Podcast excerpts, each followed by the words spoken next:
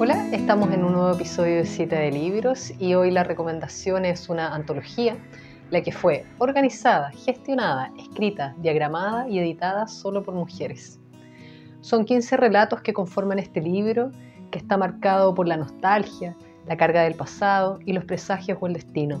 Son 15 relatos que, como dije, son escritos por mujeres, son seleccionados por la agrupación literaria La Ventana del Sur, que es una entidad que busca potenciar a escritoras de los géneros imaginativos, de la fantasía, la ciencia ficción y también el terror.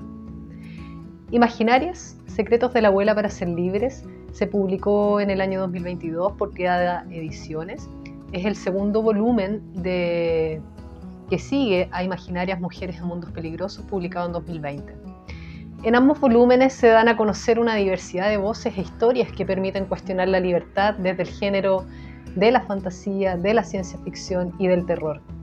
Este volumen se realizó durante la pandemia, acontecimiento que sin duda marcó la gestación de este proyecto.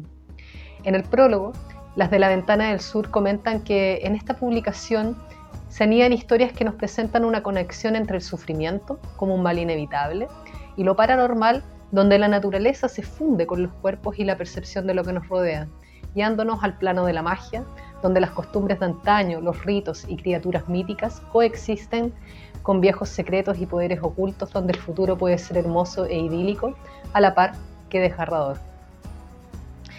Las historias que aquí se plasman corresponden a una selección por parte de esta agrupación y aquí también se incluyen dos cuentos de escritoras de ciencia ficción nacionales, Mejor No, de Alicia Finux, y Reinos de Soledad Belis. La magia es un componente importante que está presente en todos los relatos. Asimismo, lo familiar que brota en cada historia y recuerda la permanente lucha que albergamos las mujeres y que muy bien también se explica con la frase de Simone de Beauvoir con la que cierran el prólogo. Bastará una crisis política, económica o religiosa para que los derechos de las mujeres vuelvan a ser cuestionados, estos derechos nunca se dan por adquiridos, debéis permanecer vigilantes toda nuestra vida. Frase que sin duda es muy atingente a esta época. Y habla de vigilantes. Vigilante es una característica de cada participante de este libro, quienes ocupan el recurso literario de, esta, de la fantasía o de la ciencia ficción para hablar de lo que es ser mujer, del sacrificio, el peso del pasado, la ansiedad del futuro y la carga familiar. Hay un cuento que llama la atención de este compilado y que trata sobre la libertad de decidir, sobre el propio destino. Su nombre es Ser Humano de Nidia Bravo. Allí se pregunta qué significa ser humano. Aquí un adelanto. ¿Qué es ser humano? Se repite en su conciencia. Alguien le habla y la cuestiona a la vez. Es decidir, piensa sin control. ¿Y qué les hace creer normalmente que son libres?